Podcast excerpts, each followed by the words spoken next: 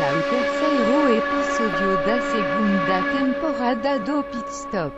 Esta semana analisamos o Grande Prêmio da Malásia e fazemos a antevisão do Grande Prêmio da China.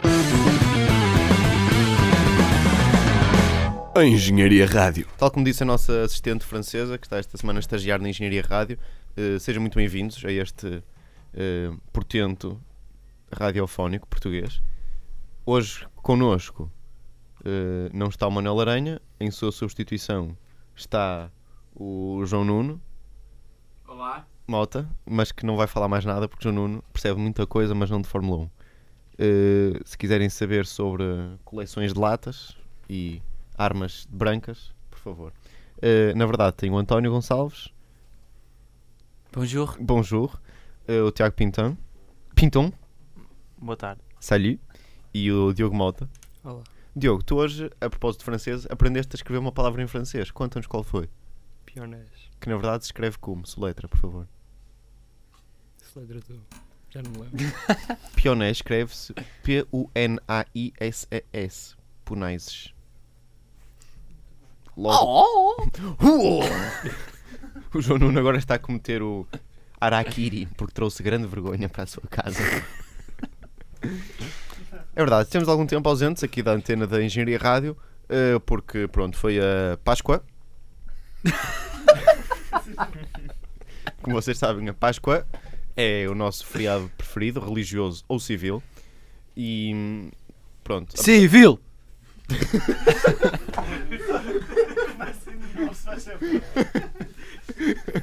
Muito bem. Que engraçado.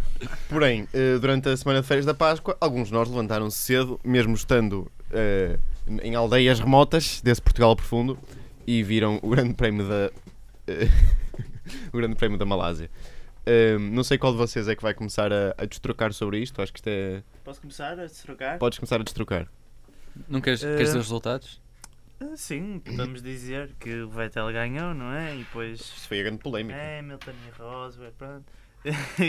não, mas realmente as verdadeiras surpresas deste fim de semana, ninguém estava à espera que a Ferrari fosse na segunda corrida já estar tão próxima da Mercedes. Acredito que a Mercedes esteja um bocado melhor e que a Ferrari ganhou porque teve uma boa estratégia.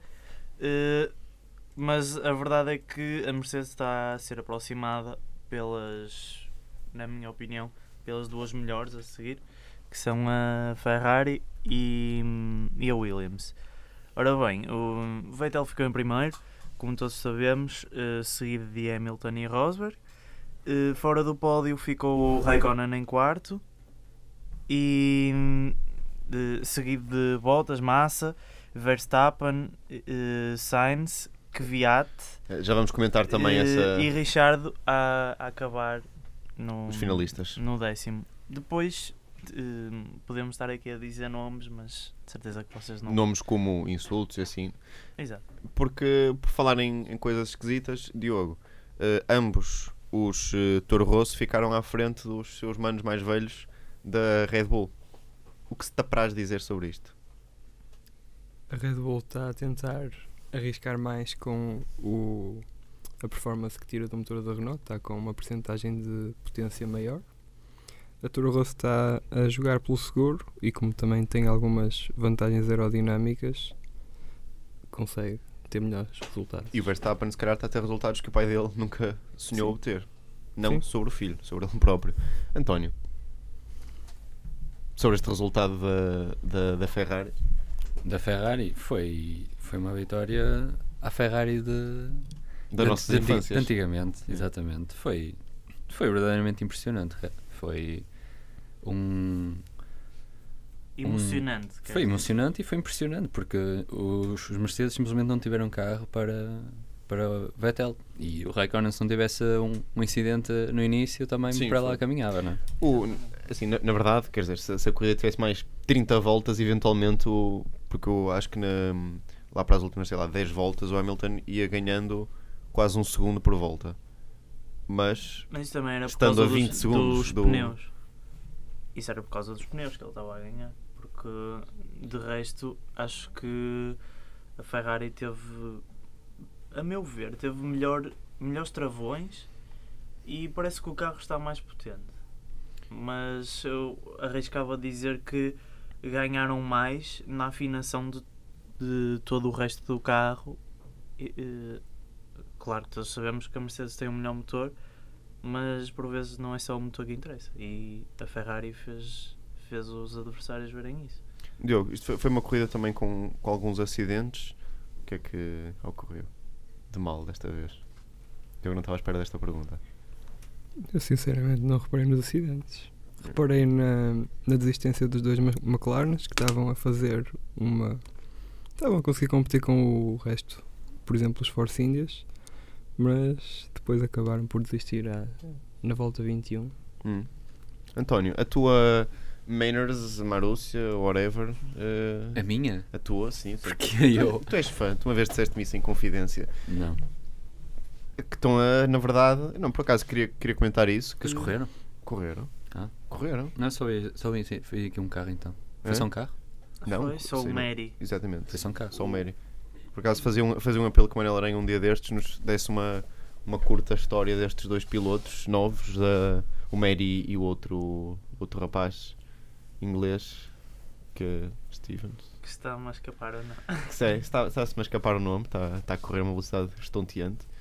Eh, sobre o grande, prémio da Malásia, ehm, Eu, Tiago, eu hum, tu perguntaste ao Diogo sobre os incidentes. Temos, temos o incidente do Raikkonen, que é. não é um acidente, mas faz com que ele faça uma volta inteira sem um pneu, a correr em cima da jante. Uh, depois acaba por fazer uma das melhores recuperações, a melhor recuperação deste ano, mas uma das melhores recuperações que já vi alguém fazer, porque lá está, a Ferrari estava com um carro muitíssimo bem afinado para este grande prémio. T- depois temos aquele acidente do Hulkenberg com. com quem foi? Já não me lembro. Fiat. Com que ah, Kvyat, foi, nós, aliás, nós até discutimos isso N- profunda- eh, aprofundadamente. Uh, continuo a achar que o Hulkenberg não tinha, não tinha saída, mas ao ver, ao ver hum, muitas vezes o replay e, e ao ver adiantes, um bocado percebe-se que eu continuo na opinião que nenhum dos dois tem, tinha nenhuma opção, porque o Kvyat não podia fazer uma curva muito mais por dentro e por fora, digo eu, e, e o Hulkenberg também não podia puxar muitos travões nem, nem sair de pista. Eh, e depois temos o. Não, não sei, acho que estou em. Acho que não estou em engano quando digo que foi o acidente do Pérez com o Grosjean. Não tenho certeza, mas foi- envolveu o Pérez, um carro da Force, o outro carro da Force Sim. India. Eh, Diogo, tu tens uma opinião diferente sobre o acidente do, que envolveu o Kvyat, o Hulkenberg? Sim.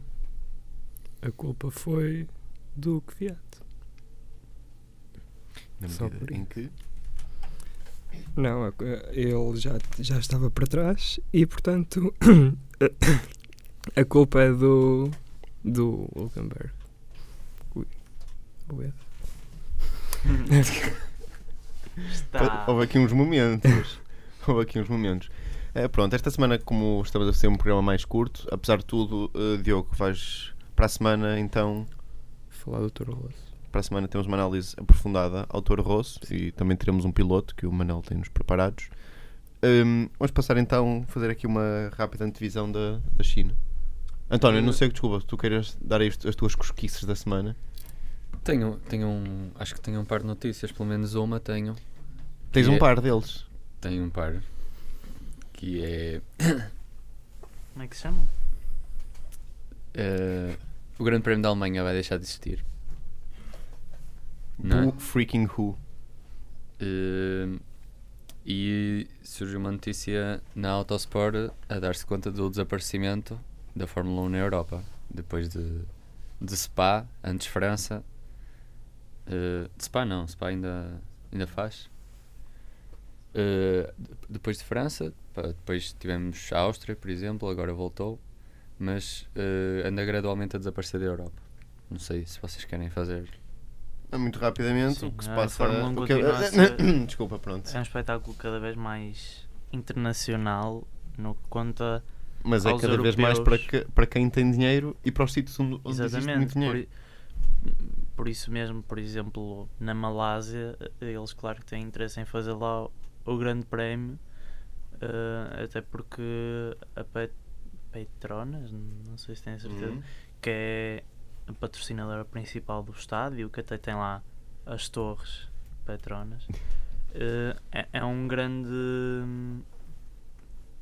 Não, não sei como é que ia dizer, mas tem uma grande relação com a Mercedes e eh, até a Mercedes é patrocinado por, pela Petronas e hum, terá algum envolvimento, como grande prémios noutros países, por exemplo na Rússia tem envolvimento com o piloto russo que houve e muitas mais outras. Sim, mas é estar que- aqui a falar o dia todo sobre isso. A questão é que os países têm que pagar para ter o grande prémio. Exatamente, por isso é que, por exemplo, Portugal não tem grande prémio. Nós temos uma boa pista, só que não temos público que é, que é preciso para se fazer dinheiro e neste momento as pessoas não estão dispostas a pagar certo montante de dinheiro para ir ver um grande prémio ao Estoril ou onde quer que seja.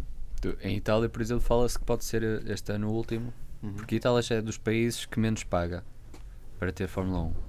Já, é- já são eh, favorecidos, digamos assim. E eh, fala-se que vai sair, eh, pode ser o último este ano. Uhum. Itália que deve ser dos países na Europa que mais. Itália e Inglaterra devem ser os países que mais eh, fãs têm na Fórmula 1. Apesar, de que a- influência da Ferrari na Itália, não sei se, se deixa que, Sim. que pode deixar de existir Monza, mas eventualmente existir outro em Itália. António, mas. eh, Tenho, tenho uma notícia sobre a Honda, em que se viu o péssimo desempenho dos carros na Malásia, em que diz que a unidade motriz da Honda está a 100 cavalos de, de- dos adversários. pois. Tá. Quer dizer, está na cara, não é? Sim. E não sei se vocês queriam dar um bocado da vossa opinião sobre o Grande Prémio da Malásia antes de partirmos para o Grande Prémio da Também já, também já não temos muito, muito tempo para o Grande Prémio da China, portanto, não Sim, sei. A não ser eu- que alguém que tenha assim, alguma coisa muito urgente para dizer sobre a China, sobre Podemos a Malásia, digo. Podemos fazer o seguinte: cada um de nós dizia qual é que foi Tipo, o para-arranca. Maior- O para-arranca, já há algum tempo que não fizemos o para-arranca. Eu acho que nesta temporada estamos esquecidos. Eh, olha, o meu para foi. Para mim, o meu para é o, a, a cabeçorra da, da Red Bull. E o, meu, e o meu arranca é. quer- pronto, para não dizer a Ferrari como toda a gente, o meu arranca vai ser a prestação quer do, do, do, do Verstappen, quer do, do, do Carlos. Não só como, como individualmente, mas eh, como equipa. Eles eh, tiveram vários momentos de competição direta e acho que tiveram um desempenho excelente. Diogo, Diogo. teu para arranca. O meu arranque é a recuperação do Raikkonen. E o meu para é ah, o erro das equipas da Mercedes ao pararem com o safety car. Hum.